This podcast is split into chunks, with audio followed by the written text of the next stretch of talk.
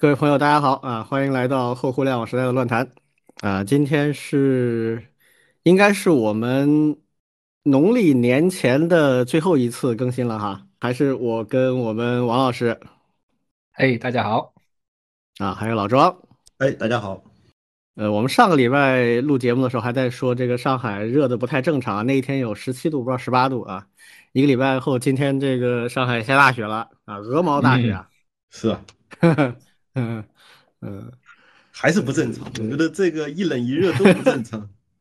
嗯，瑟瑟发抖啊！我今天连窗户都不敢开啊。然后跟我们的听友们说一下哈，就是因为今天我们这一期节目，然后到下周日的时候，下周日正好是农历大年初一啊。嗯，啊，所以我们下周就停更一期。哎，其实我觉得我们仨因为呃对春节的时间还是很有支配力的，我们真要录也没啥问题，我觉得。但是想了想啊，过年啊还是要有一点仪式感啊，甭管你有事儿没事儿，就别去扯这些东西了啊，大家好好过过年。呃，如果啊家里有家长啊，有男女朋友啊，对你有些要求的啊，一定要去陪陪亲人，拜访一下亲人的，哪怕不喜欢也去尽尽自己该尽的义务，对吧？啊，如果实在是自己一个人喜欢待着的，那也花这个时间，比如说补补自己以前想补的书啦，啊，这个动漫啦、游戏啦，啊，就自己玩点好玩的啊，别的事就不想了，腾空一下。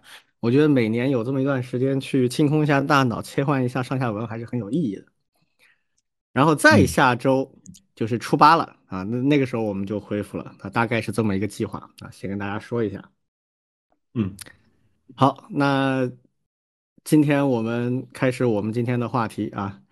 第一个话题，我们来聊一下啊，这个呃，新加坡的一个科技的名人啊，就是 Creative 公司的创始人沈旺富啊，前不久去世了。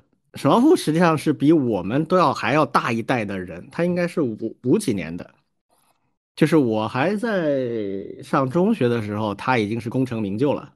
啊，他是马来的华人啊，比较早就移民到马来的，然后后来去新加坡，在新加坡，在应该是八十年代吧，啊，就创办了 Creative 这家公司。这家公司可能现在的，比如说九零后啊、零零后，我估计都不太听过了啊。但是在我们那个年代，这名字还是如雷贯耳的。他做什么呢？做声卡。嗯，我不知道你们在年轻的时候自己装机器有没有接触过这东西。我个人的。印象反正就是那是一个极其高大上的名字，就是我自己装机装了几次都没舍得去买 Creative 的声卡，它那个产品啊叫 Sound Blaster 啊，叫我们这边翻译过来叫声霸卡，是吧？大家有印象吗？有。我我小的时候啊，这个我家里有一台电脑自己组装的嘛，就没有这个东西，只有一个很差很差的仿造的一个小声卡。那区别是什么呢？比如说当时。相对高端的啊，这个 Sound Blaster 十六啊，十十六十六比特的 SB 十六，它那个里面，比如说有一些东西是其他声卡没有的，什么东西呢？它内置了一些 MIDI 乐器的原声。就大家知道，MIDI 是一个呃，就是音乐合成器用的一个格式了。就它记录下来的是一些呃结构化信息，比如说这里是钢琴的音啊，哆来咪发嗦。然后同时呢，是另外有这个什么呃黑管的音乐啊，呃哆咪来发啊这这样的一个东西，它记录是这样的一些乐谱信息，然后声卡自己生成这个钢琴啊，呃什么小提琴啊黑管啊这样东西的音色，然后把它混编在一起，生成一个就我们叫 MIDI，就是机器合成音乐。那么一般普通的声卡在合成这些音乐的时候呢，它只能以非常单调的机器发音，大家听过那些。呃，早期的八比特游戏啊，那里面模拟出来那种声音就很就很不真实，对吧？但是像 SB 十六这样的高级的声卡，它就内置了原声的乐器的声音，然后它去合成的时候呢，就能模拟的相当真实，就真的有那个啊管弦乐队的效果。那这东西呢，在我那个年代啊，就是一般人是玩不起的啊。在九十年代，我记得 SB 十六这样的声卡就得卖到一千元以上。那那个时候，这实在就是奢侈的不得了。你有那钱，你宁可花在呃同样当时很贵的那些什么 CPU 啊、内存这东西上面去了。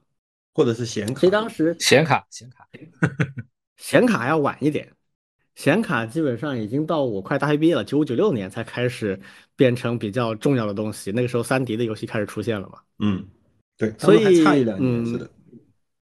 对，所以那个时候这个东西真的挺挺高级的。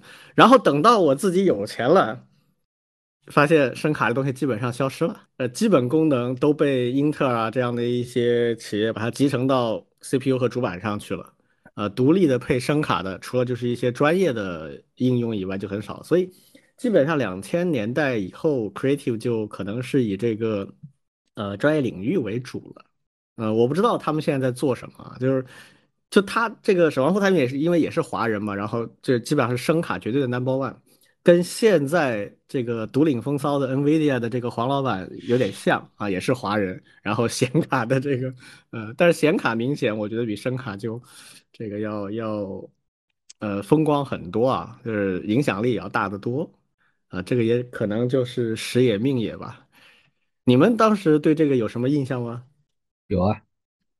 我当时装机的，对，因为因为我是比你要晚几年，我们当时装机全部都是集成声卡，那个时候还不会去单独去买。对，然后呢，那个时候还有一个东西，对，其实我倒是还真买过，就是有那种外置声卡，然后啊。呢，那个外置声卡就是 Creative 的，对我我这个记得啊。还挺清楚的，对，因为男生嘛还是喜欢 捣鼓一些东西的，对，这我记得非常清楚。你当时配这个的动机是啥？是为了玩啥呢？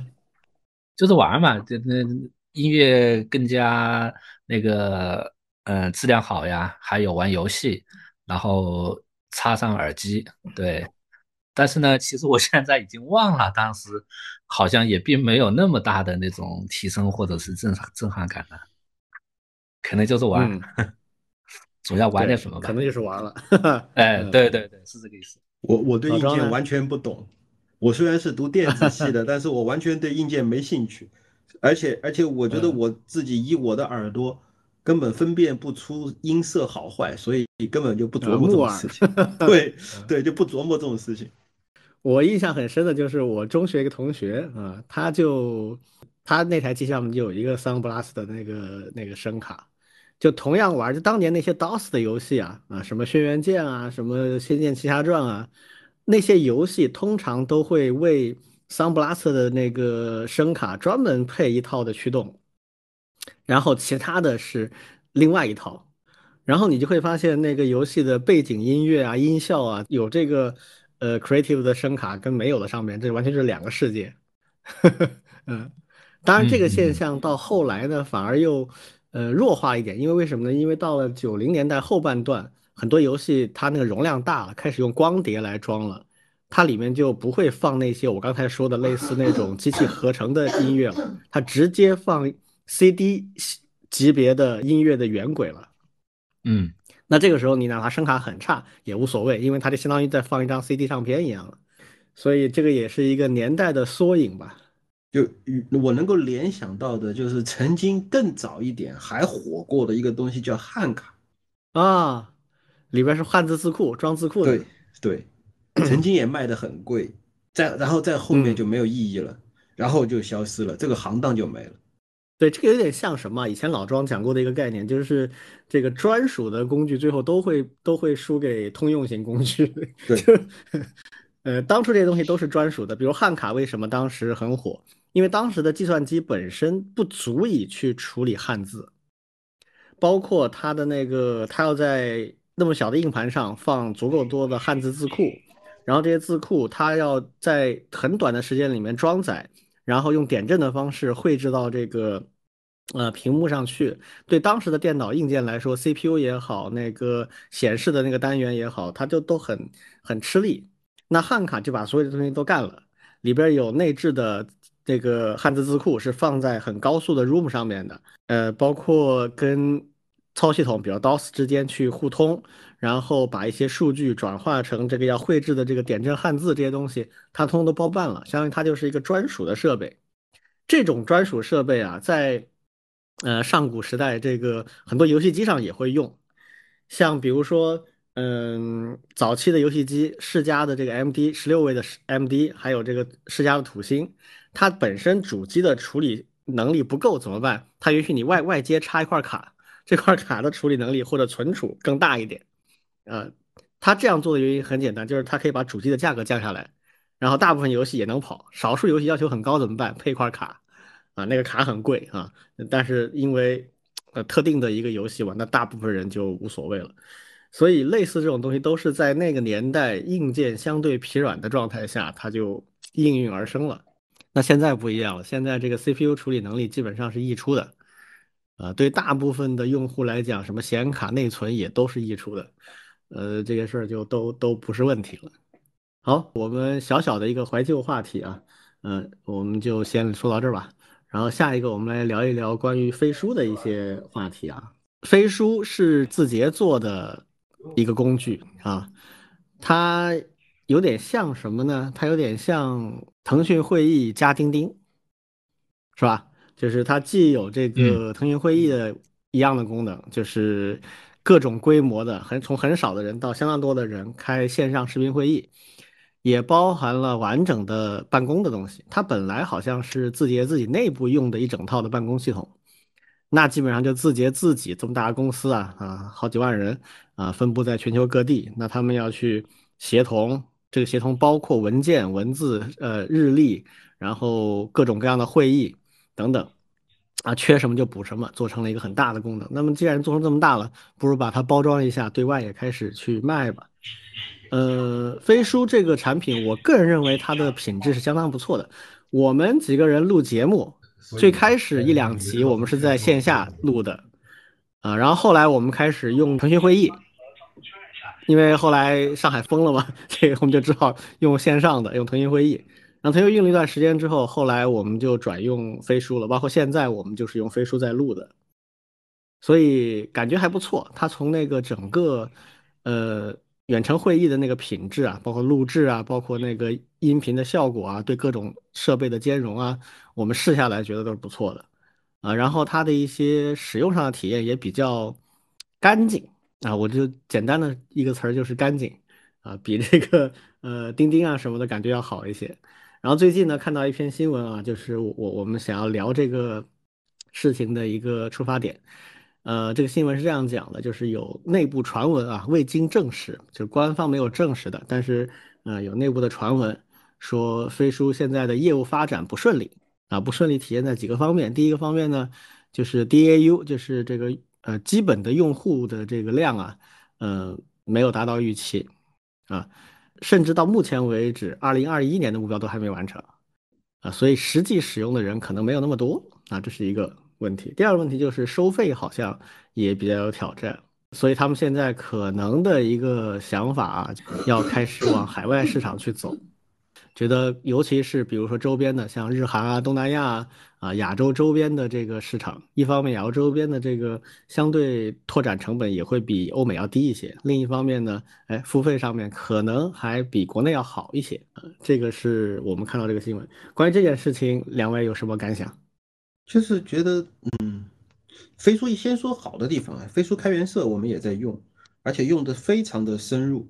除了用它来开会，然后用它来做这个任务系统，然后用它来做文档，而且因为飞书有非常好的数据库，就是它底下有一个呃多维表格，然后我们很多呃基础数据存在飞书的多维表格里面，然后再用它的 API 来做这个一堆的这种。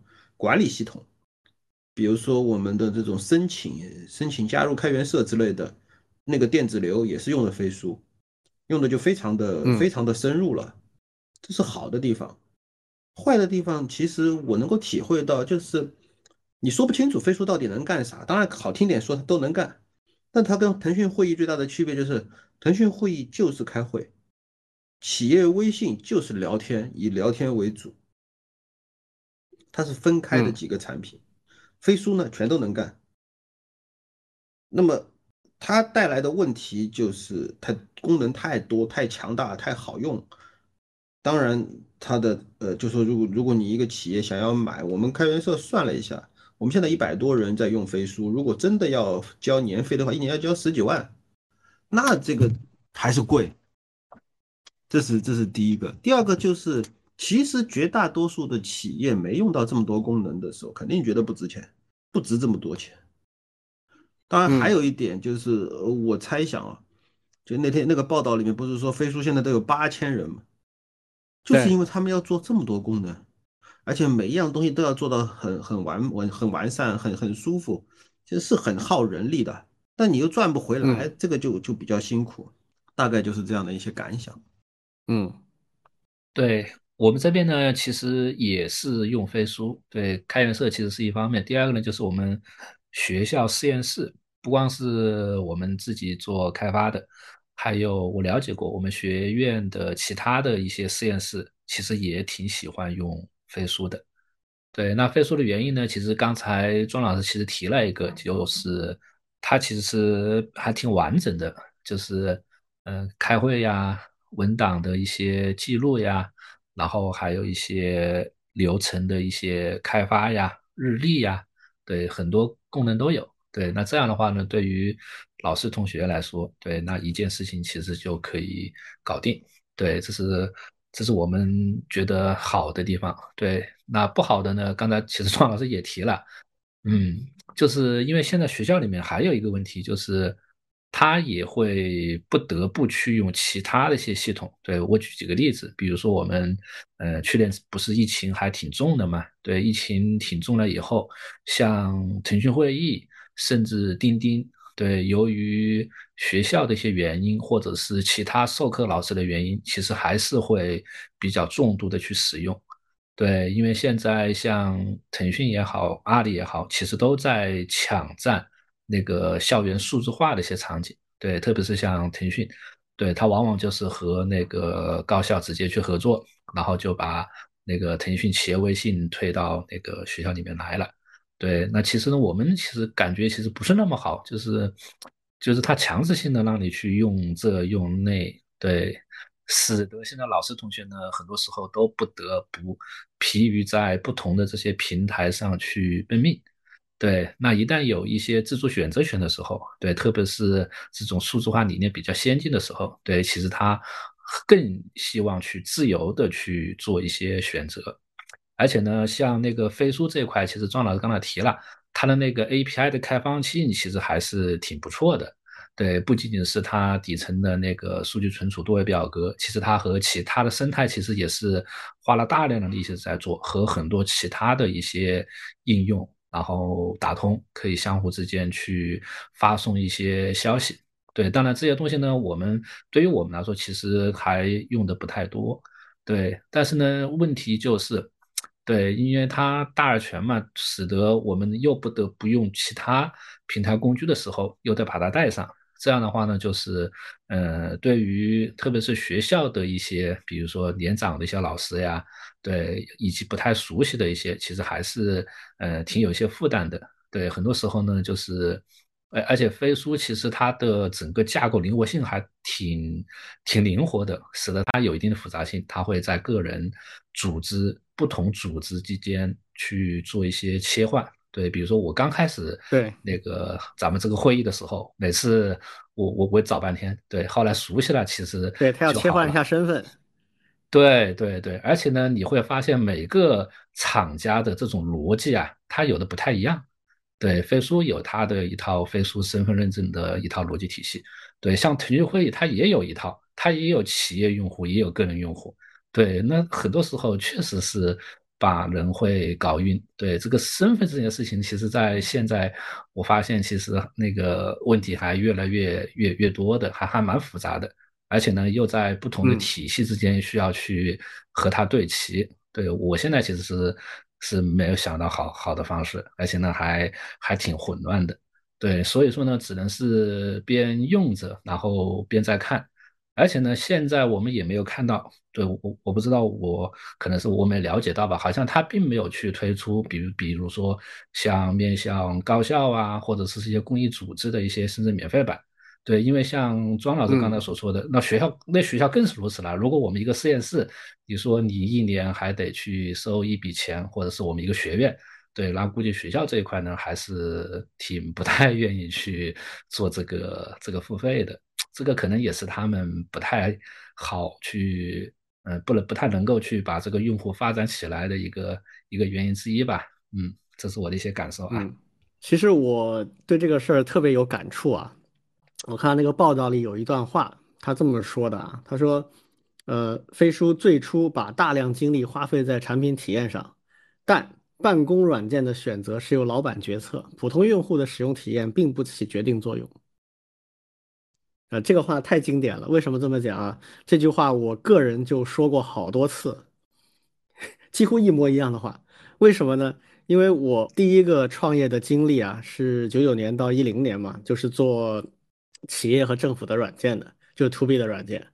然后一零年，我实际上零九年就退出了，然后一零年去盛大创新院，从此就开始进入到互联网这个行业了，就不再做 to B 的事情了。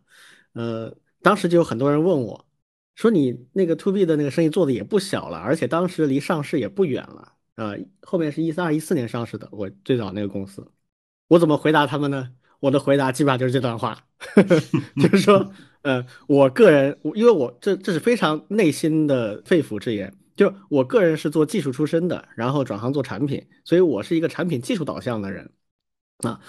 但是我越来越发现，我做的产品从个人体验到产品技术都不重要了。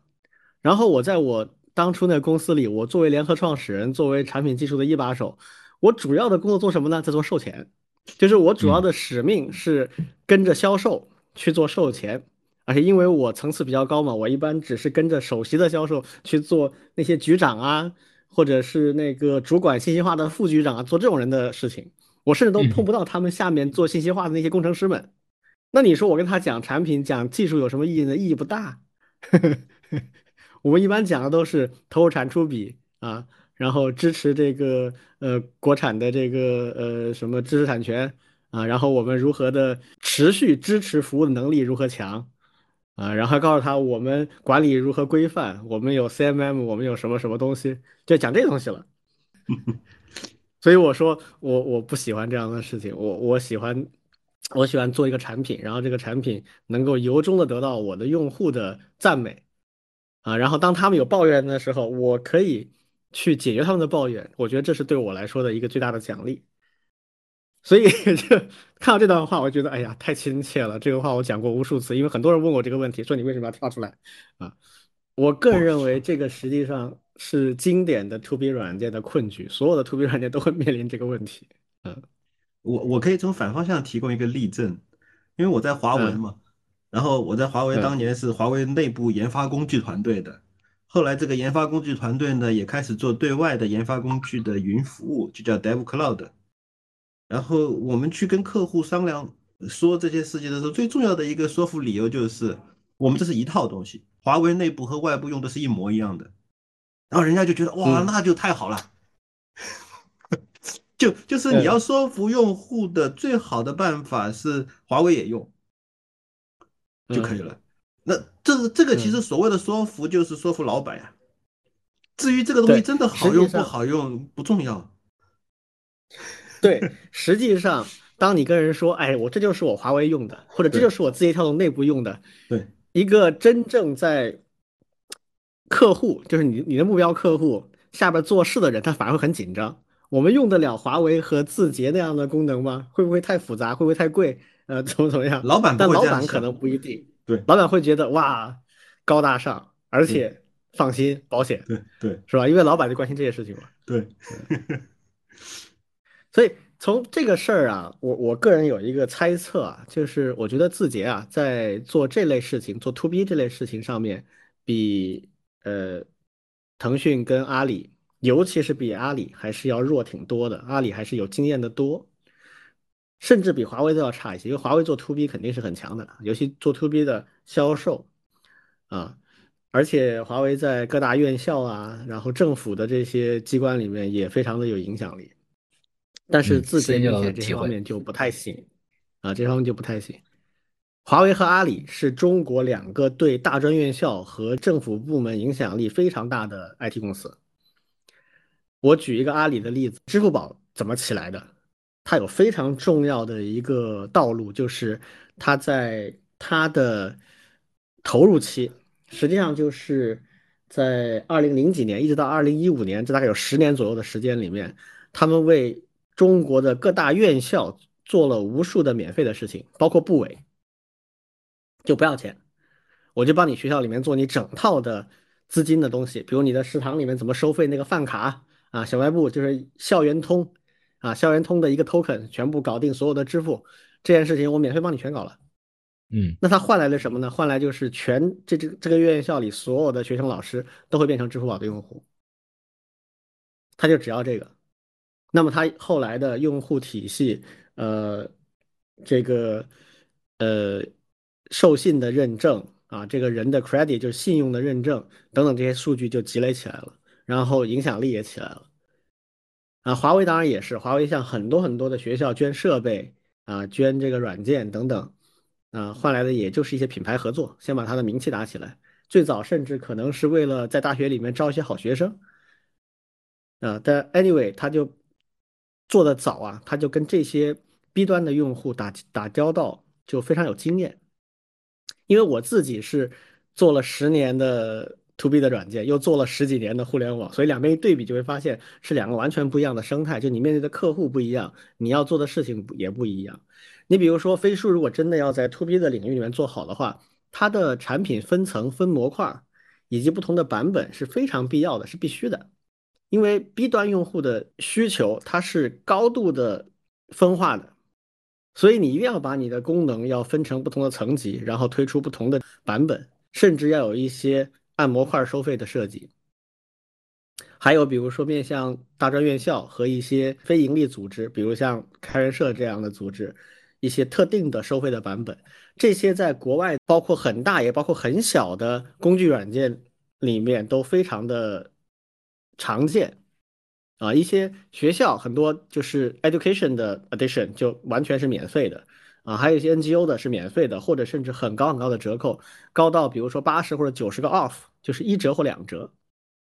啊，这些就显然会把他的这些用户呃牢牢的绑在这个平台上。那当这些人他用的舒心的时候，他在别的地方他也会愿意付一点钱去用。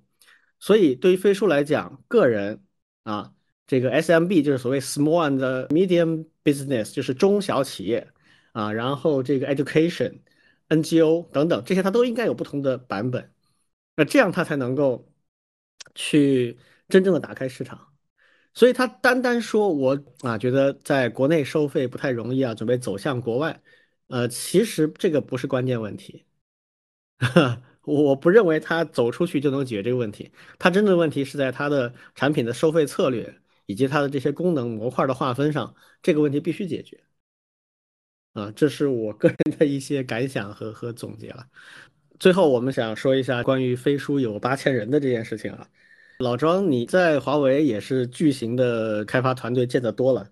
我是不太能理解啊，就虽然飞书这个功能很多啊，也也很复杂，但是它怎么会有八千人这个规模呢？我还是不太想得通啊。我觉得，比如八百到一千人这个我能理解，这个八千人水分有多大？你估计？哦，我就说啊，在华为啊，当年我们在的那个研发工具团队也就两三千人，嗯，那是为十几万人的一个研发企业提供服务。后来。后来分了一个小队伍出去，呃，给就做 Dev Cloud，也就是几十个人、上百人，那是从是从两三千人当中挑出一些人来做对外的。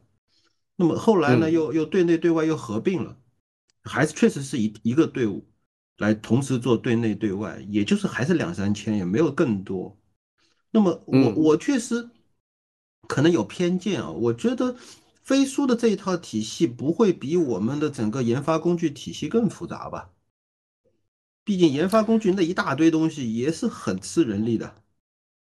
对，从我的观感来讲，我不知道它内内在有什么复杂的地方，我我这个确实外部我们也也不知道。但是从这个软件本身表露出来东西来讲的话，它不至于到那个程度，而且它的这些模块啊，是完全有可能就是分模块去做的，它不需要一个高度耦合的一个团队。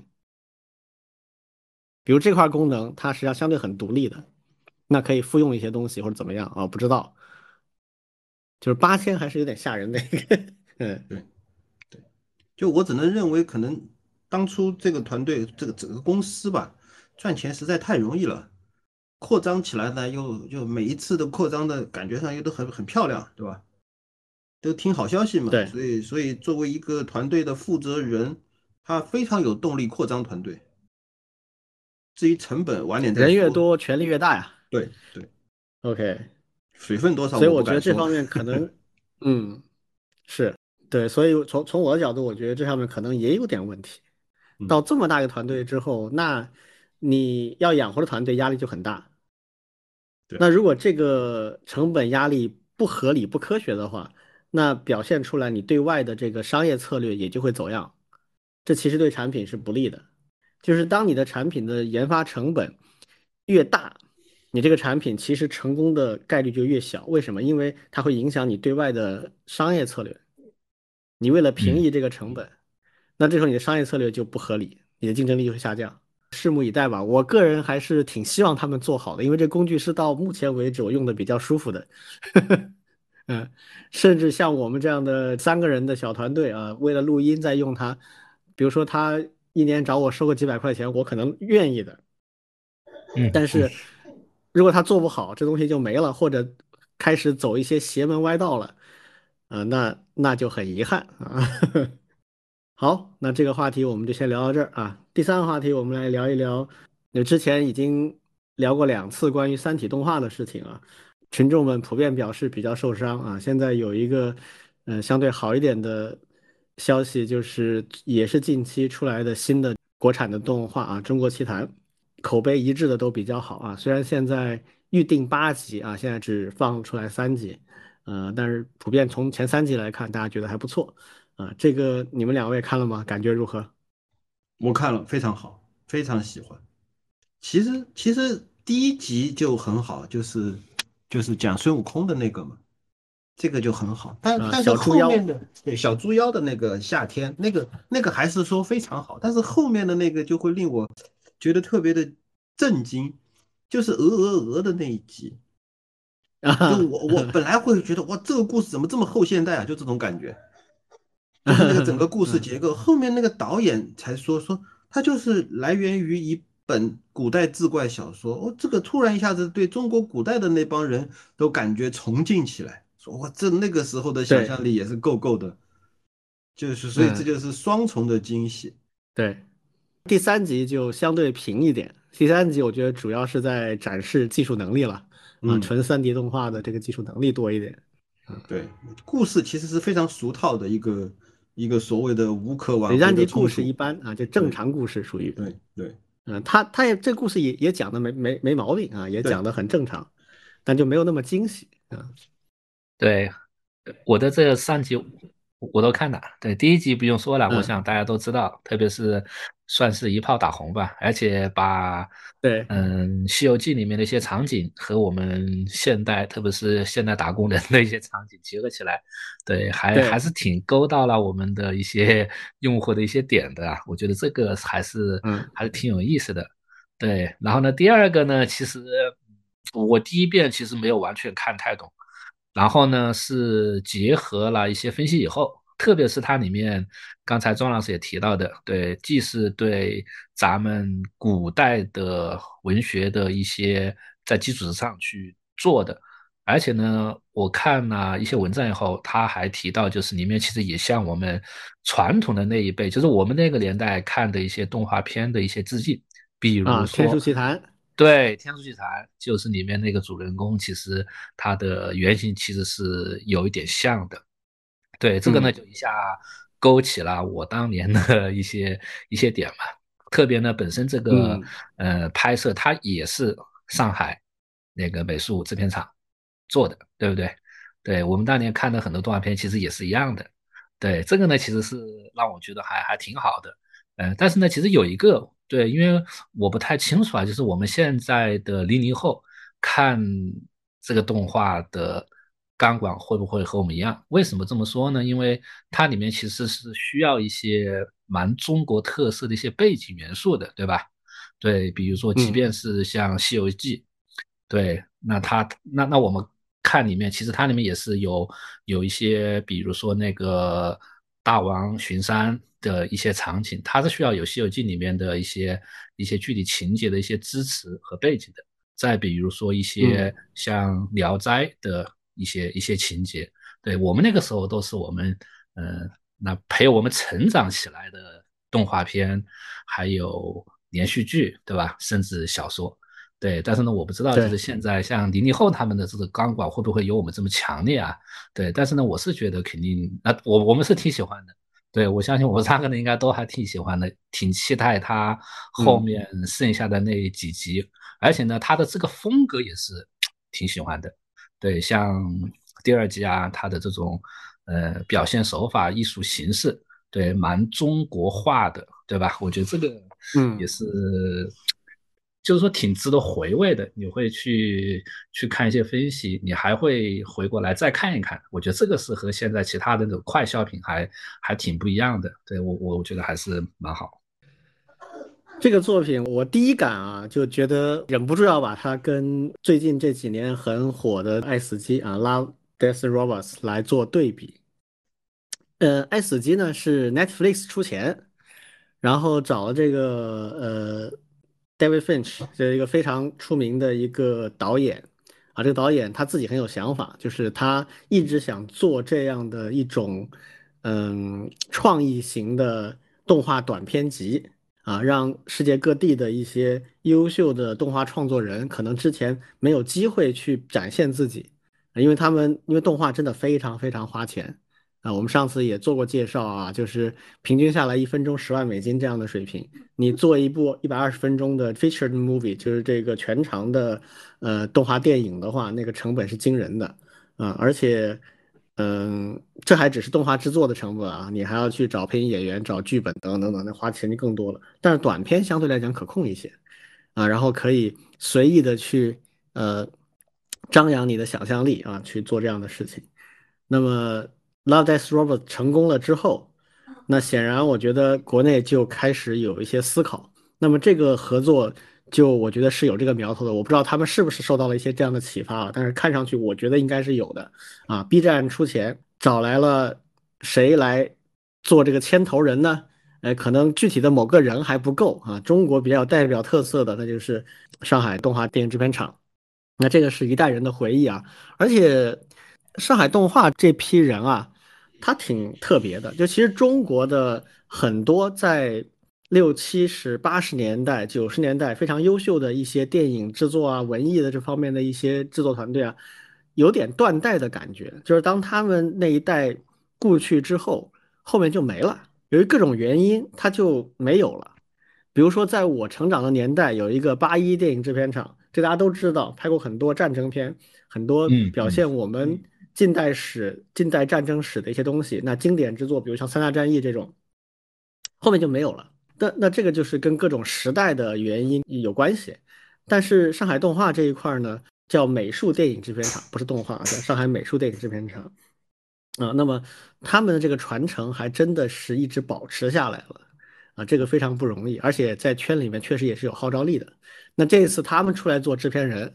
然后他们从全国选了不同的创作人和 studio，其实这些动画应该不是上美自己制作来来完成的，而是他们找了一些制作的 studio 和这些导演啊这个创作团队让他们来做，所以他们会有各种各样完全不同的风格。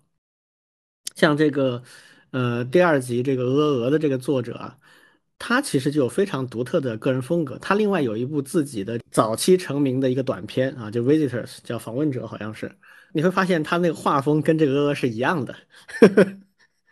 这个书生为什么会长成那个样子？他以前的，就是也不是啊，不是书生啊，就是那个那个背背担子那个那那小孩他那个黑眼圈他那个整个造型跟他前一部短片里面的主角基本上长得一样啊，就是这是他很强烈的个人风格的体现啊。这有意思，然后就是，就是我另外的一个感想就是，这种短片啊，真的很适合去做一些创意的执行。你像第一篇那个，套用一个时髦的词啊，经典故事的现代化解构，是吧？他就把《西游记》的这个故事完全的解构了，然后找了一个很独特的试点，就是在《西游记》里面根本没人关注的试点，一个小妖，是吧？然后他的切入点呢，就是把这个小妖的生活跟我们现代人的生活进行了类比，这个后面被证明也是，嗯。最打动我们这批观众的，所以我觉得九零后应该都会心有戚戚焉，因为他们恰恰是现在在这个 职场上面最吃力的一批人啊。呃，零零后怎么想呢？我不是特别清楚，但是从 B 站上面的弹幕和回复来看的话，应该也觉得挺有趣的，哪怕他们没有很深入的了解过，比如《西游记》这样的一些背景东西，他也会有兴趣。就像刚才老庄讲的，这个鹅鹅鹅，我们看完之后会有一个惊叹的点，就是哦，原来中国古代有这样的小说的。由于各种历史原因啊，就是在新中国的这段时间里面，对中国古代的一些文学作品，它的评价不高，所以流行度就不高，那就知者不多。比如像志怪小说，就是其中之一。甚至在五六十年代，有一段时间是批判像《聊斋》这样的东西的，但是后来呢，其实是拨乱反正了，大家也是给他有证明了，但是毕竟就热度没有那么高了。而且实际上，在中国古代有很多想象力甚至远超《聊斋》这样作品的志怪小说，我觉得他纯粹就是，他也不是想说教，他也不是想让你学知识，他就是在肆无忌惮地展现自己的想象力而已。啊，这样的东西就非常有意思啊！这也是我觉得是文文艺作品当中的一个不可或缺的一个板块。不是所有东西都要让人有所感想的，也不是所有东西都呃固定了你就一定要怎么去解读的。像《鹅鹅》这个作品就有非常多不一样的解读，都可以。啊，好的作品就是可以各种解读的，甚至是可以过度解读的，我觉得都没有问题啊。所以像这样作品的成功，它就代表了就是说一些回归，或者说一些。呃，重新的揭示了一些东西，这东西其实早就存在了，但是不为大家所知。但是有的人会把它挖出来，然后大家就会去呃发现它。所以这个呃给我的这个冲击力也很强啊，就是嗯希望能够后面五集也像前面一样精彩啊，能够给大家嗯开个好头啊。这个只是一个开头，之前就是在。电影院里播放的国产动画已经有几个成功的案例了，比如《大圣归来》，呃，那个哪吒，但是还没有看到能够批量产业化的这个土壤。那土壤怎么出现呢？呃，就是人才和商业价值这两个缺一不可。那么像《中国奇谭》这样的短片集，如果这次八集成功了，接下来会有更多的人愿意掏钱去做另外的八集、十集。如果能像啊 Netflix 的那个爱死机一样做它个三季、四季、五季，每季八到十集，那就有很多人可以展现出来啊。比如像这次这几个年轻的编导崭露头角之后，没准就有其中一些人就会拿到商业的订单，他就会开始做更大的作品了。那这种冒出来的，就比比如说最近这个 完全破该了的这个三体动画要好很多。至少他是已经以作品征服过观众的人。对我其实就特别希望，比如说那个第一集，对，如果可以的话，完全可以拍一个西游类似的系列系列，因为里面可以挖的点太多了，然后和现代的各种结合。对，其实如果拍出来，我我肯定会去看的，而且也会去推广，对吧？嗯，是的。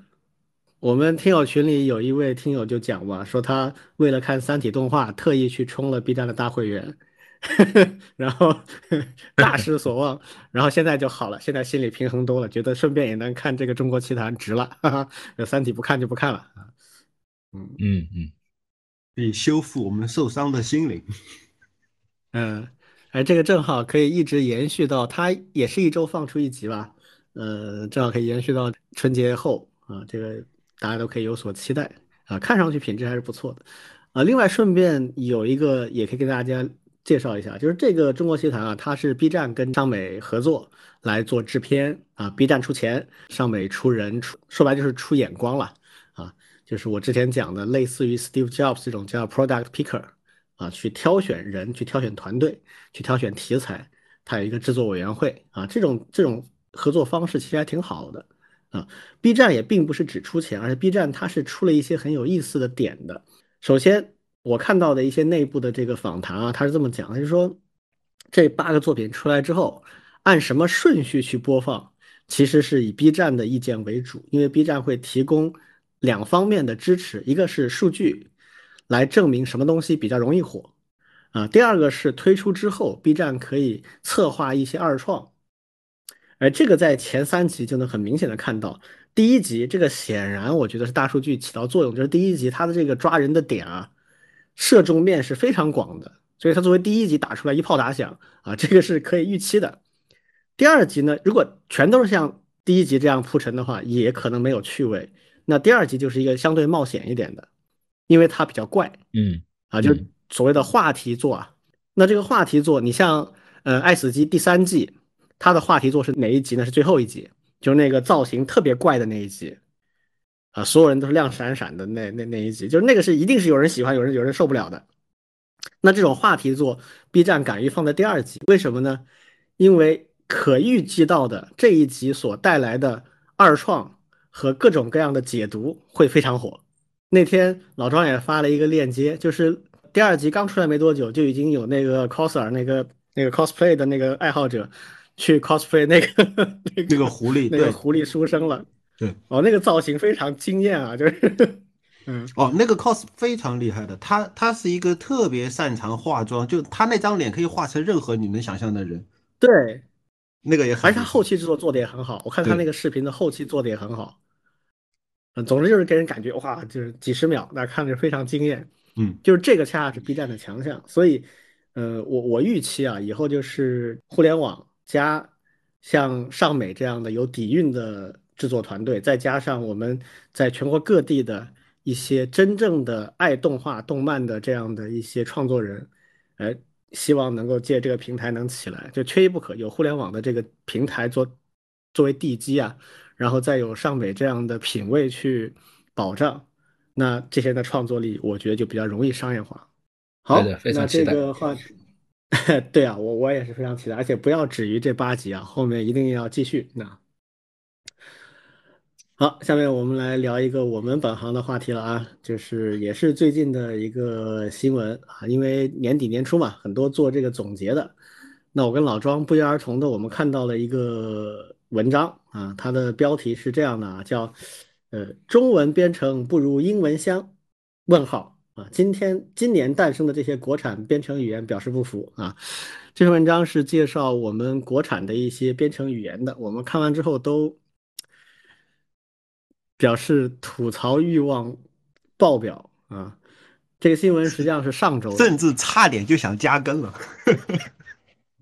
这这新闻实际上是上周的，但上周我们的那个话题比较多，都排满了，所以实在排不进去这么个话题了。我们当时想，哎，要不要加一个专门骂这个？后来想想算了，还是不要针对了啊。这个这个编辑部什么的，我们也都熟，也都认识这个，呃，所以我们就挪到这周来讲这个话题了。这篇文章呢，大家有兴趣可以搜来看一看啊。它的内容实际上是介绍了呃几个国产编程语言。啊，所谓国产编程语言，意思就是由中国人或者中国公司主导的新的一些编程语言啊，对这些语言做了一些介绍。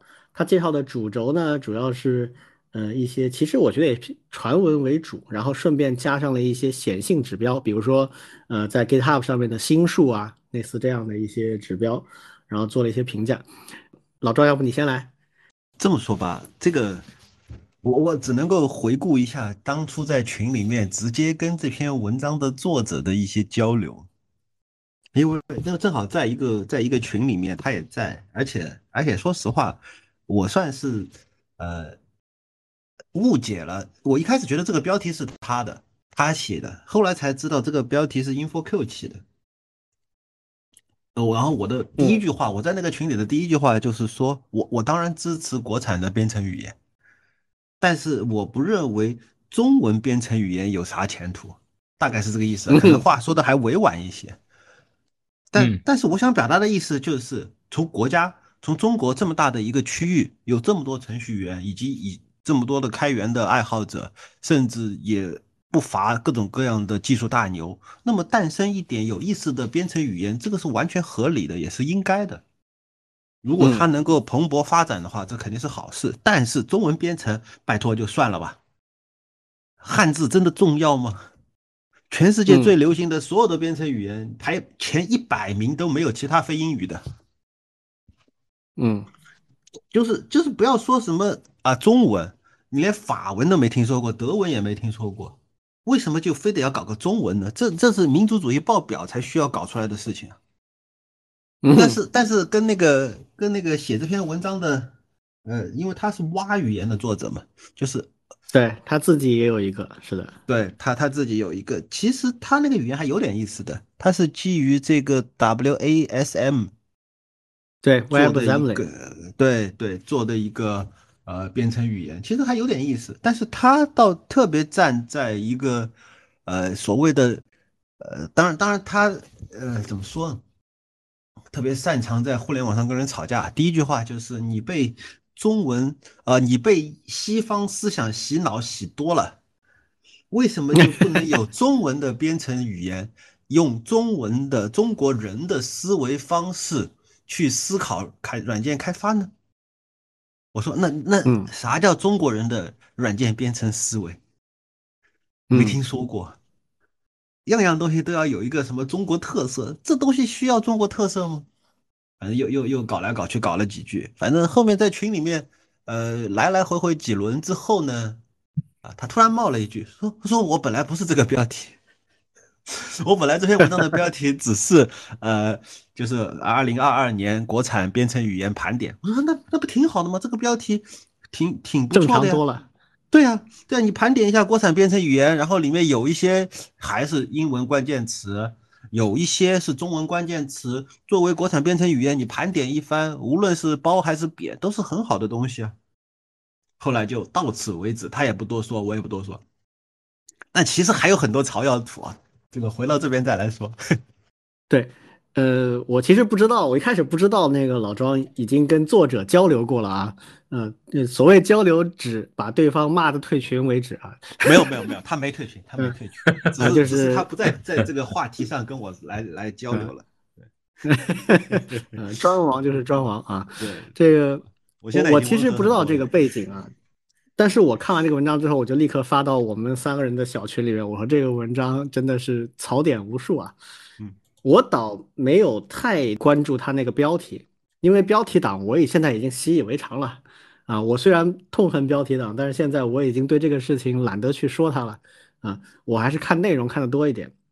呃，我其实觉得这个作者，后面我又看了这个老庄发给我的一些呃你们聊天的记录，就印证了我的这个判断。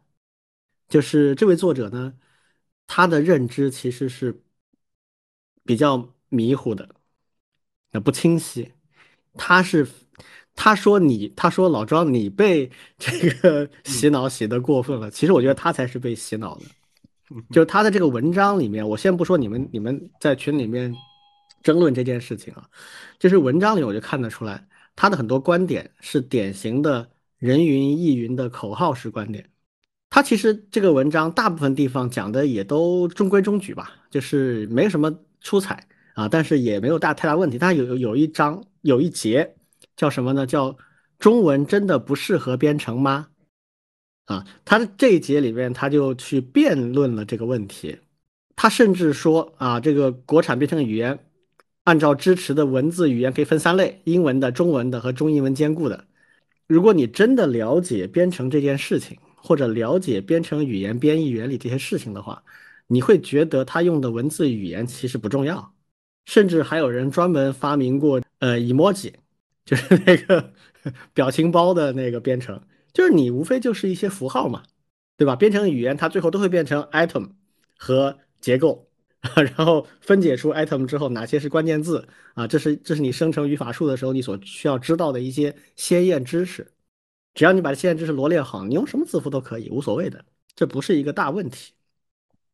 啊，他攻击的主要目标是，他说，哎，这个知乎上对中文编程态度很不好，反对观点包括啊，中文输入麻烦，中文编程没有新的编程思想的更新，啊，还有什么计算机领域中文就是没有英文像等等等等啊，就他去批驳这样一些观点，然后最后他的一个结论是什么呢？是说。千里之行，始于足下。啊，我们不能因为第一个包子还没吃饱就不吃第一个包子了。所以只要有中文编程语言在做，最后就一定能发现新的适合中文化的编程模式。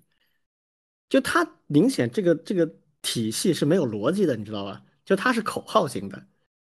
为什么中文编程必须要呢？它没有给出任何有意义的证明，只是觉得我要我要。然后你不能证明它一定不存在，那么它就一定是要的。但实际上稍微有一些深入的了解，就知道这个不是个关键问题。你用中文还是英文，不影响你设计编程语言和你使用编程语言。它纯粹是一个习惯，是一个呃学习曲线等等，是这方面的一些问题。那你如果你最后真的能够找到一个呃好用的这样的一整套体系，那你就那你就把它拿出来跟大家去聊嘛。但是实际上是没有的。他也说，比如说英文能够成为世界语言，有很多偶然因素啊，其实不是偶然因素啊。英文成为世界语言是有它必然因素的。这个就是就暴露出这位同学他对于这个近代史是没有了解的。英文为什么成为世界语言啊？因为过去的三次工业革命都是在英国和美国发生的。他会把这个认为是偶然因素。那那就没办法了。那那人类的诞生也是一个偶然因素，是吧？对。那这就就就没办法了。中国式的对编程逻辑的思考，这个东西会不会出现呢？我觉得会的，有可能的。但是现在真的一点边都没看到，就是它是未来可能会去发掘的一个东西。那这个问题要求就更高了，就是什么是中国式的思维特色？我们之前举过这个例子，《流浪地球》啊，中国对土地。对自己的这个生活的这块原地啊，非常的执着，逃难都带着地球一块走，这就是比较有中国特色的一种思维，能够引起大家共鸣的。那 OK，类似这样东西有多少？哪些是可能对编程有帮助的？我个人的观点是中国文化和哲学那种大而化之的东西比较多，细节性的东西比较少啊，在细节，在系统化。在逻辑化的方面，其实是西方占统治地位的，啊，中国没有优势的。这个问题并不是说啊，你中文编程就完全的没有意义，而是说在目前我们实在不知道它的优势在哪里。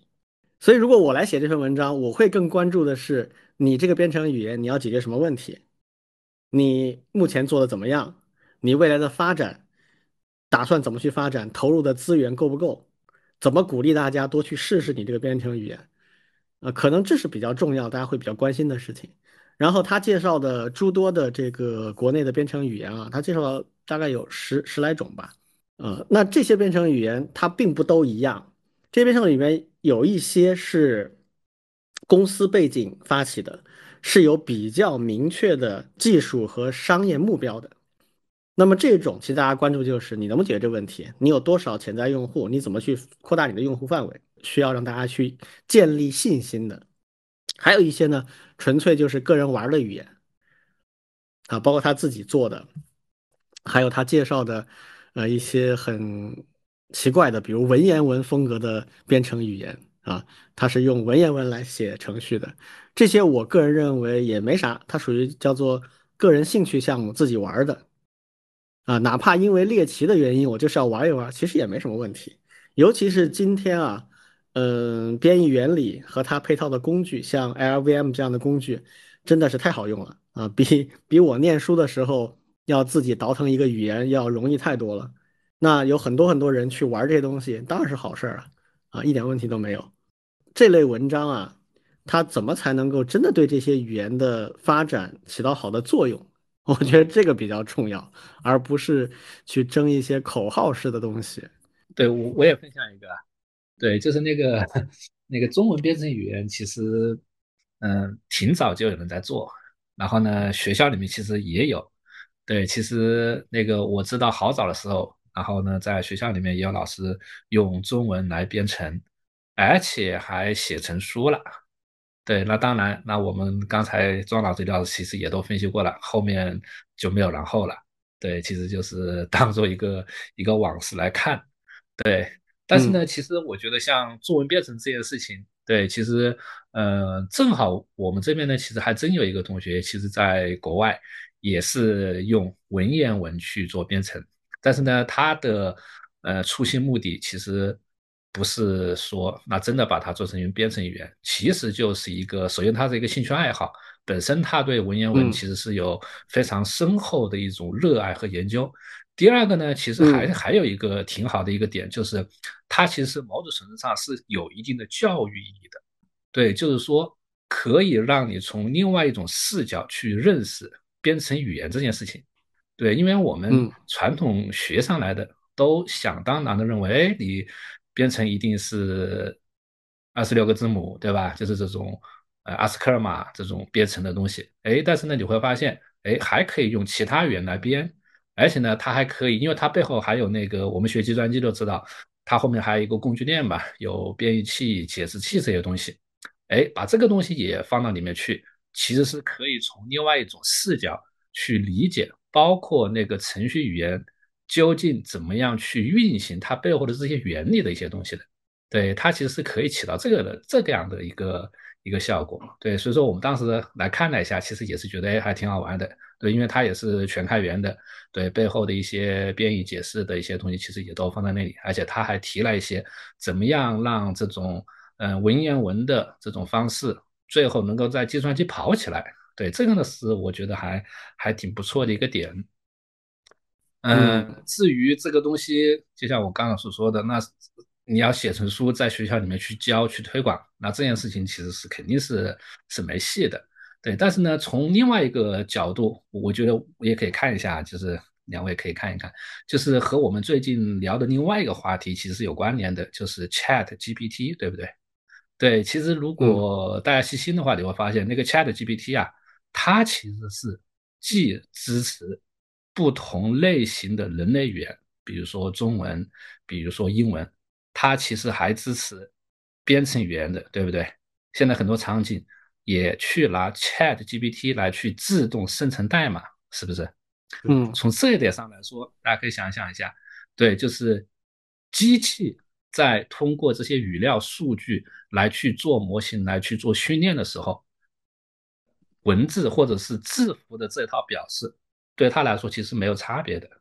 如果你真的有一套比较强的，比如说质量比较好、数量比较多的一套文言文的编程语言。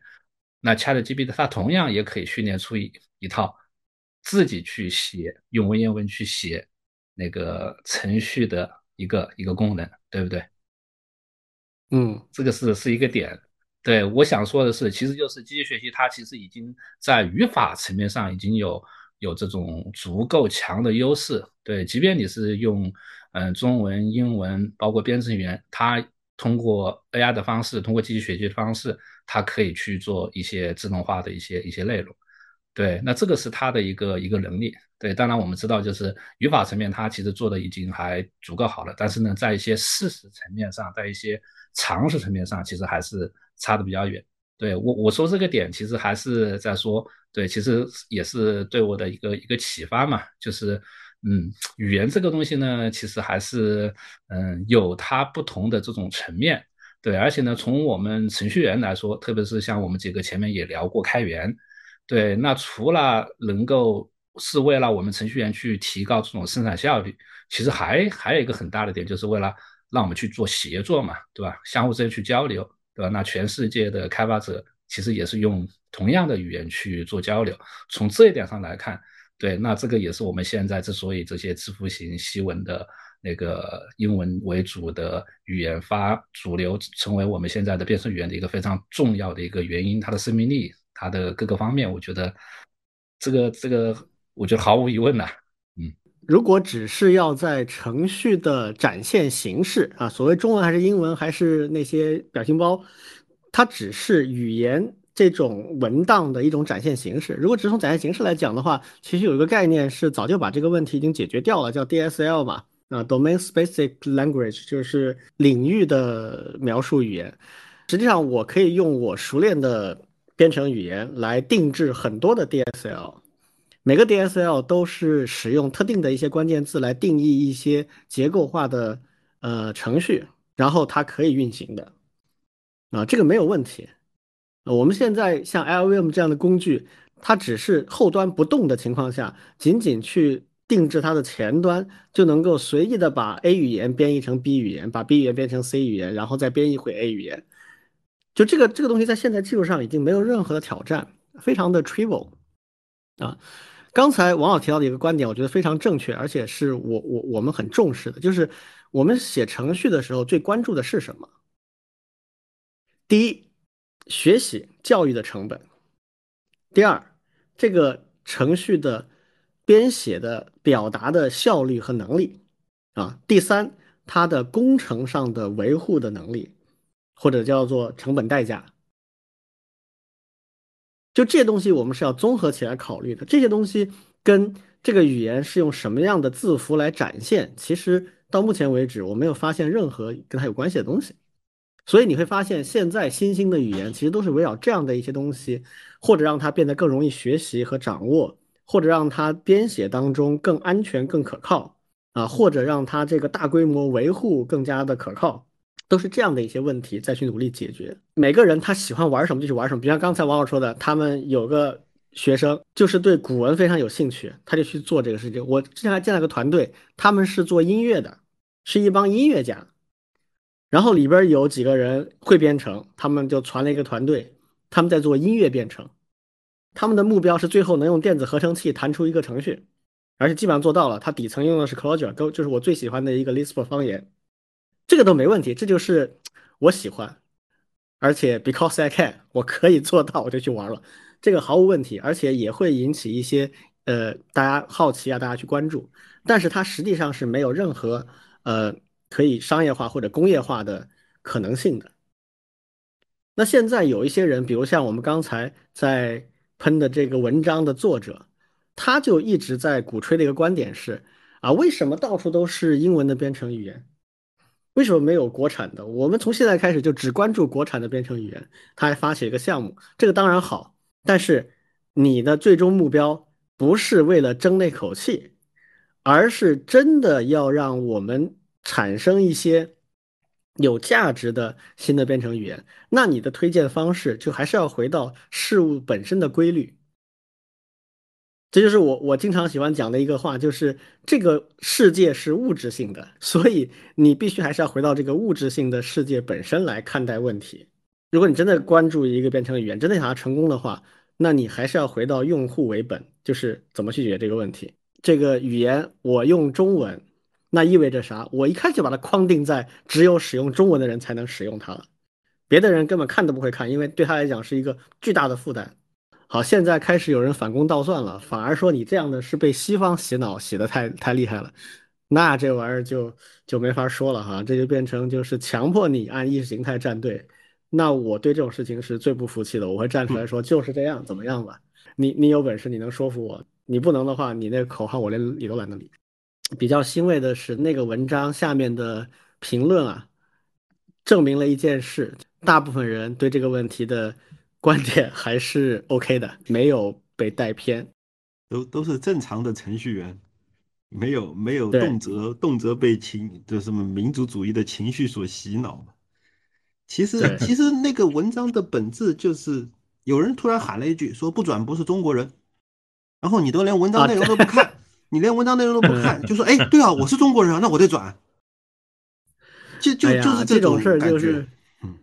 这个给我的感想啊，就是真的叫做一粉顶十黑啊，叫做，就本来这是个挺好的事儿，啊，宣传一下这些啊不错的这个国内在做编程语言的，不管他的东西是不是真能火，但至少他在做这个事情，他在尝试，我觉得都是挺好的，啊，结果把他一绑架到这个，这都不能叫民族主义，这叫极端民族主义，民族主义跟极端民族主义是不一样的。比如我就是民族主义者，我一直不讳言这件事情啊。我认为中华民族就是要崛起的，我我很我很支持，而且我努力要去呃为这个事做贡献。但是极端民族主义者就是就是只站队啊，就就 不管这件事情好不好，就不转不是中国人嘛？啊，对呀，就这句话一上，本来一件好事儿就会引起很多有识之士就不愿意跟他同流合污了。对，所以这真的我觉得说不定是反串啊。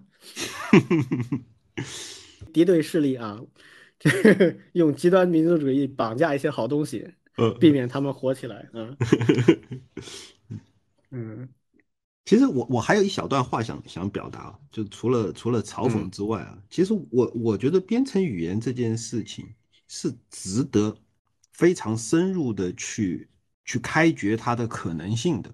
其实之前刚才那个李军在说到这个 DSL 的时候，其实当年我们呃就是也沉迷过一段时间，因为我是学 Ruby 的嘛，然后 Ruby 的 DSL 是非常强，对。嗯，后来呢，我突然有一天就想通这件事情了，就是什么是 DSL，什么是框架，什么是编程语言。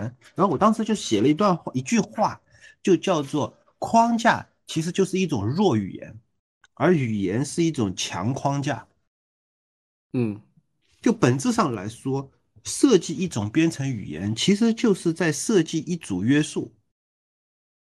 然后让这组约束能够帮助别人更加有效的把自己的思想、把自己的编程的目标表述出来。那么在这个当当中，我们去看各种各样的，不管是流行的还是冷门的编程语言，去看它背后如何去设计这些约束，然后再想哪些东西我有可能去创新，有可能去做出一些不一样的约束，或者是不一样的这种，哪怕是语法堂呢？语法堂也有它的价值。我我们去思考一种新的编程语言该如何去设计，该如何去实现的时候，它背后是有很多的可能性的。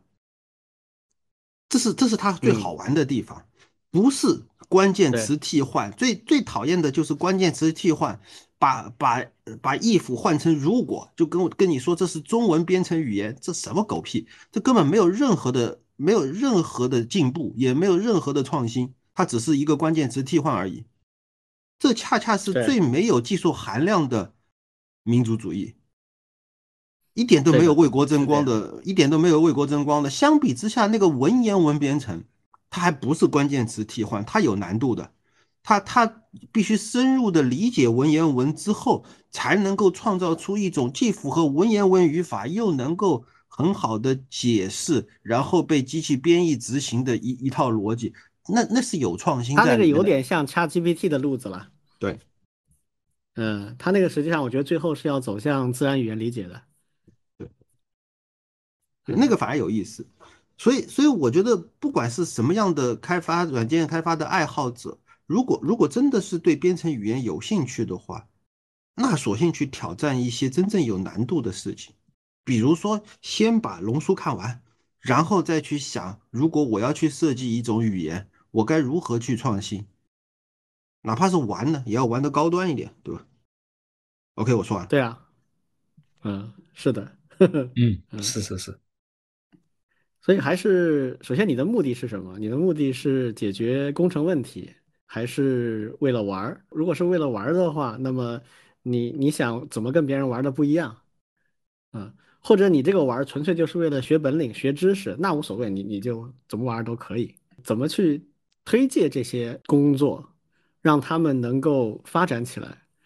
那如果只是靠我们刚才提到的这篇文章的话，我觉得反而有可能是副作用。嗯对，就是明显从这篇文章的评论来看，广大读者是进一步坚定了中文编程语言没戏这样的一个观点。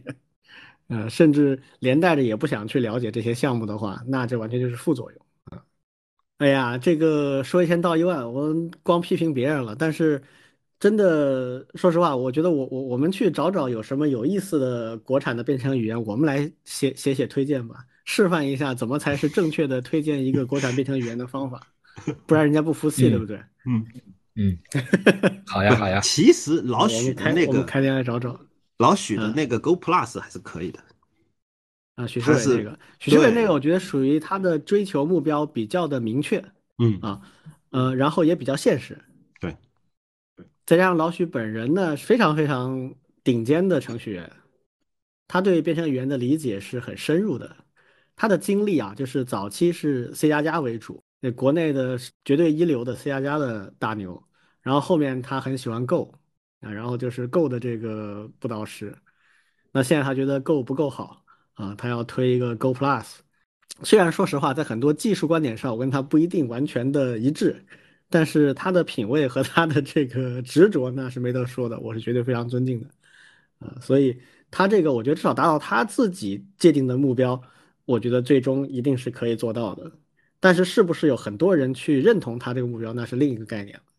嗯，那这个话题我们就先说到这儿啊啊，今天最后一个话题啊，因为这个是农历春节之前的最后一期了啊，我们来聊一聊春节啊，我们打算怎么过？我我现在吧。对，其实我现在已经不在上海了，然后呢，我现在已经 在武汉了。对，在武汉了啊。然后呢，昨天从武汉站出来的时候，武汉已经在飘着小雪花了。但是呢，今天又没有了。然后呢，听刚才那个李老师、庄老师说，上海今天其实反倒是雪是比较大的啊，还是对，挺有一些过年的一些味道了。对，那春节呢，过年这件事情呢？嗯，其实这几年我相信我们的听众也是会有一些感受的，就是甚至很多那个同学还有朋友，呃，几年都没有回来了。对，那我这一次回来，首先就是吃，对，和大家分享几个啊。对，那昨天回来以后，我就因为我不知道我们听众有没有武汉的，那个那个回来以后，首先吃了莲藕排骨汤，还有炒豆丝。这是武 汉比较著名的，对，还有糯米食，对，因为今天实际上应该是南方的小年，对不对？对，对，然后呢，今天其实就会也是一种年饭嘛，对，那餐桌上呢，我们会有比如说粉蒸排骨，然后呢，呃，珍珠肉丸，类似这样的。对，王老师，这都是你这样，你这样可以的，你直接开始报菜名了。对，因为这这这个是我这几天正在做的事情。哎呀哎呀，对，过年对于我来说，这个听起来实在太惨。过年对于我来说，首先就是吃东西嘛，对不对？嗯嗯。特别是又是回老家以后啊，对，对，你们后面来补充啊。对，第二个呢，其实就是见见朋友，对，特别是一些那个老朋友。对，今年呢，因为可能还是会受一些疫情后期的一些影响吧，可能也不太会大规模的聚。对，因为像我们传统以前基本上就是走亲戚，对吧？基本上就是春节那个初一去谁家，初二去谁家，初三去谁家，七大姑八大姨。对，以前其实就是这个样子。对，今年呢，大概基本上也是可能就是大家约出来吃一顿饭。对我估计现在其实也也越来越流行这种对简便。这样的话呢，效率高。对，用我们的话说，效率高。以前七天做的事儿，然后现在一顿饭就就解决了。对，然后呢，就是不同层面的，什么中学、大学啊，一些朋友可能也也出来聚一聚。对，因为因为现在呢，可能没有我们那个时候有意思了，因为我们那个时候呢，还有能够烟火、鞭炮，对吧？春节晚会这些还挺传统的一些，特别是鞭炮，特别是如果又是下雪。又能够放鞭炮，其实有很多的组合的这种玩法的，对不对？有很多现在呢，对，现在其实基本上就没有了。我我现在基本上就只能在在什么，在抖音啊，还有微信微信视频里面去去去看一看，看看别人 去放个鞭呀，放个炮呀，基本上就是这样的一个一个一个一个情况了。对，但总的来说呢，其实回来就像最开始李老师所提的，对，就是还是放空一下。对，就是想一想，对去年，然后呢，今年可以做些啥？对，那我这一块呢，其实还会想。对，就是这个也请我们的听众给我们出出主意，对吧？我们前面也提过，哎，我们这个节目呢，大家有什么想法？对我也会想，我们今年接下来等我们两个礼拜以后又开工了，对我们怎么样继续把这个节目办好？当然也有我工作上的一些一些事情，对我想这个已经足够，对吧？让我在这段时间里面去去体验、去去去玩的了。嗯，这就是我的一些计划安排啊，其实没有没有具体的。就是吃吃玩玩，和朋友聊聊天，嗯，挺好。嗯，王老师是昨天回去的哈，我是我我是跟你接力了哈，我我是下下周日回武汉啊，然后这个王老师已经提前的把菜给我点上了，我这口水一地啊，这个，嗯，武武武汉其实是个很 很特别的地方啊，就是它的那个饮食啊，它的菜式。虽然也是偏咸偏辣一点啊，但是它其实跟它周边的，比如川菜跟湘菜还是不太一样啊，有一些很独特的菜式的。但是在全国各地，川菜、湘菜都很火，但是湖北菜就很罕见啊。你像我长期待过的广州跟上海，广州有我发现过有一两家还算比较正宗的湖北菜。上海呢，原来我知道有一家，但后来还没了，就消失了，就不知道到哪去，可能关掉了。嗯嗯，然后最近又发现了一两家还行的。我上次还跟王老师说，这个啥时候我们约了一块儿去吃啊？对的，对的嗯，所以我我到时候就是下礼拜回去啊，可能会待个四五天，也是以吃为主啊，这 肯定的啊。然后玩玩游戏啊，陪陪这个老人家。我们家老人这个都已经阳过又康了啊，我是一只钉子户，所以我还挺怕这个我别回去挂了，或者是我给他们带了一些什么病毒过去。所以我约了明天啊，明天去张江打这个加强针第四针啊。我的发现是，现在上海应该已经逐步铺开了，就是第二个加强针，也就是第四针。嗯，如果还没打的朋友，我建议你们去查一查你们的那个，就是那个叫什么，那个市民随身办办事的那个那个系统，随身办。对，随身办里面，如果你之前在里面登记过的话，如果你周边有了的话，它就会有一个预约的那个东西了，就在你的那个预约申请记录里面。啊，如果有的话，下面就有一个预约链接，它就会显示你周边可以打的社区医院，然后包括打什么疫苗都是可以选出来的，它是可以提供的，就会全列出来，你可以自己选，自己选时间段，自己选打的这个疫苗。像我这个，因为一直是钉子户的，我觉得我现在去打非常合适，对吧？就是相当于强强行自己也感染一下。呃，如果之前已经阳过的，我建议你们春节后，就是二三月份去打，正好可以赶上下一波之前啊，可以再加强一下。我选的是那个康希诺的吸入式，因为我看到有专家在介绍啊，如果之前没有感染过的话，那么吸入式其实效果会更好。它一方面会被血管吸收，另一方面也会对呼吸道会有一个保护。所以这个我我我建议，呃，春节前后有需要的，比如之前一直没阳的，建议春节前跟我一样去补一针，啊、如果已经阳过的，可能二月份或者三月份去补一针。至少上海我知道的，现在既然我已经可以随便查到了，而且我看了一下，有非常多选项，说说明这个供应应该是充足的啊，建议大家可以看一下。然后就是春节，反正我回去肯定事儿也不会太多啊，就会补补一些以前想看的书啊，会带一两本书回去看啊。除此之外，好像也没啥了啊。然后正好我一直很喜欢的一个游戏啊，这个《火焰之纹章》的最新的一部作品是二十号，二十号上线，那春节期间可以去玩这个游戏了。哦，我跟你一样，我还没阳过。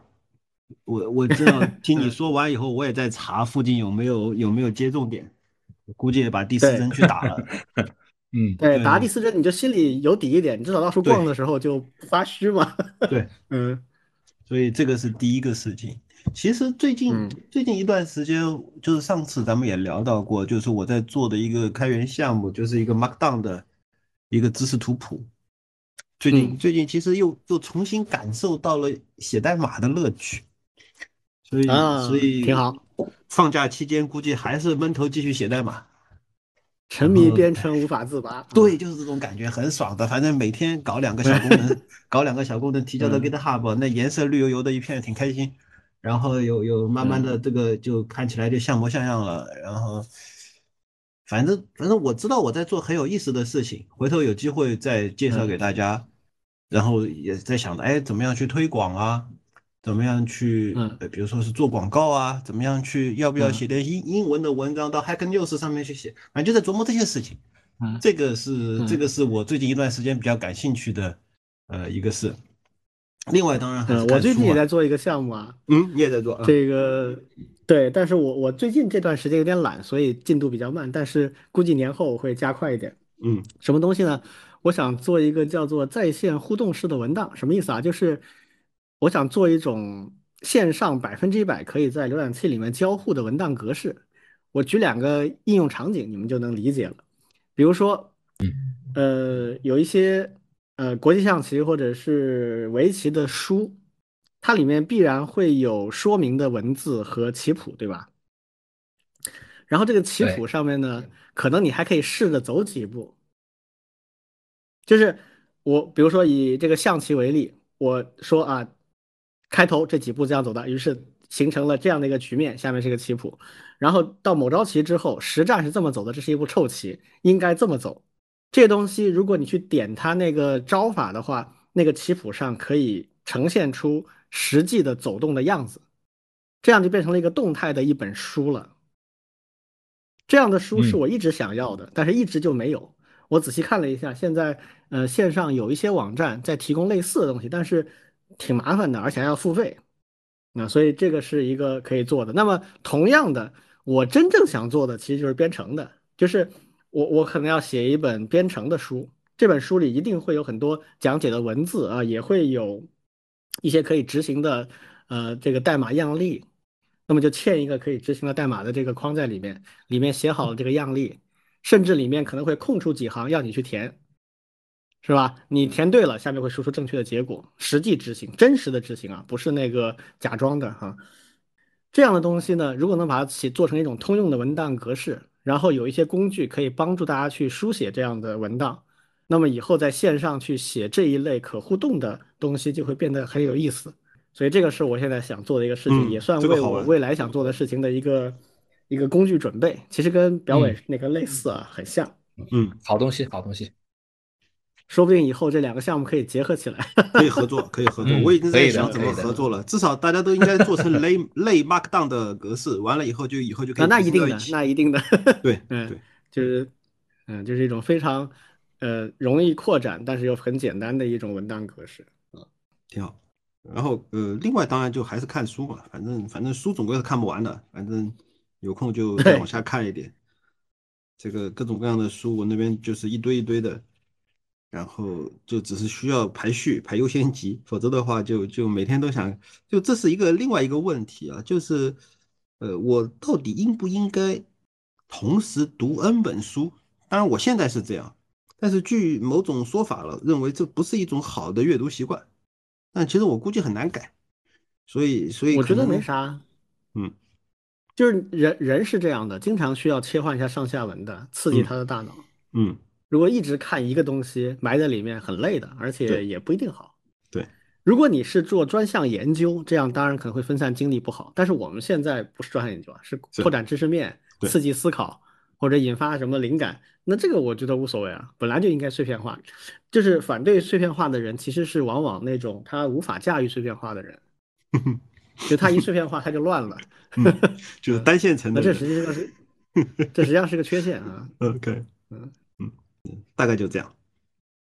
嗯，我们仨都说了，我们这三个老头子的这个计划，王老师知不知道？我们现在 九零后、零零后们学生们，他们春节一般怎么过啊？他们怎么看待这个节日？哦，我顺便说一下我一个感想啊，最近不是有一些人在闹腾，说这个希望能够。呃，恢复放鞭炮嘛，甚至有一些不太好，甚至是违法的举动行为啊，这个最最后被惩处的，还有一些虽然没违法，但是我看他们那个呃放鞭炮、放烟火那个笨拙的样子啊，我就有一个感想啊，就是我们 大城市里面禁鞭炮、禁烟火这么多年，导致真的是这方面能力退化了。呃，我们小时候放鞭炮那花活多了去了。而且我们那时候玩的鞭炮都挺危险的，说实话，一个小炮仗点点燃之后，快炸之前把它扔出去啊，有很多玩法，对不对？一不当心炸了手指头的也有的。嗯，我看现在那些小孩，嗯，对，什么摔炮啊，什么那个，甚至有那种就是要要要要踩的啊，要去那种，就各种各样的玩法。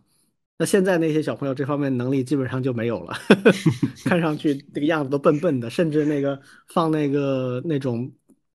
喷的那种桶啊，彩珠桶一类的那种，甚至有的人连方向都都弄反了，把自己点着的那种，呃，这这我觉得就很大问题。这个一定不是小孩，就是他的父母可能都缺乏常识。嗯，所以这个玩意儿如果以后真的又适度的恢复放开的话，安全教育很重要啊，这个千万不能忽视了。我们那时候是真的就是，呃，摸爬滚打，我我手上就就有一个一个一个伤疤，就是那个时候鞭炮炸的。都是血的教训学来的。对我们有有有有两类啊，还蛮极端的，我觉得。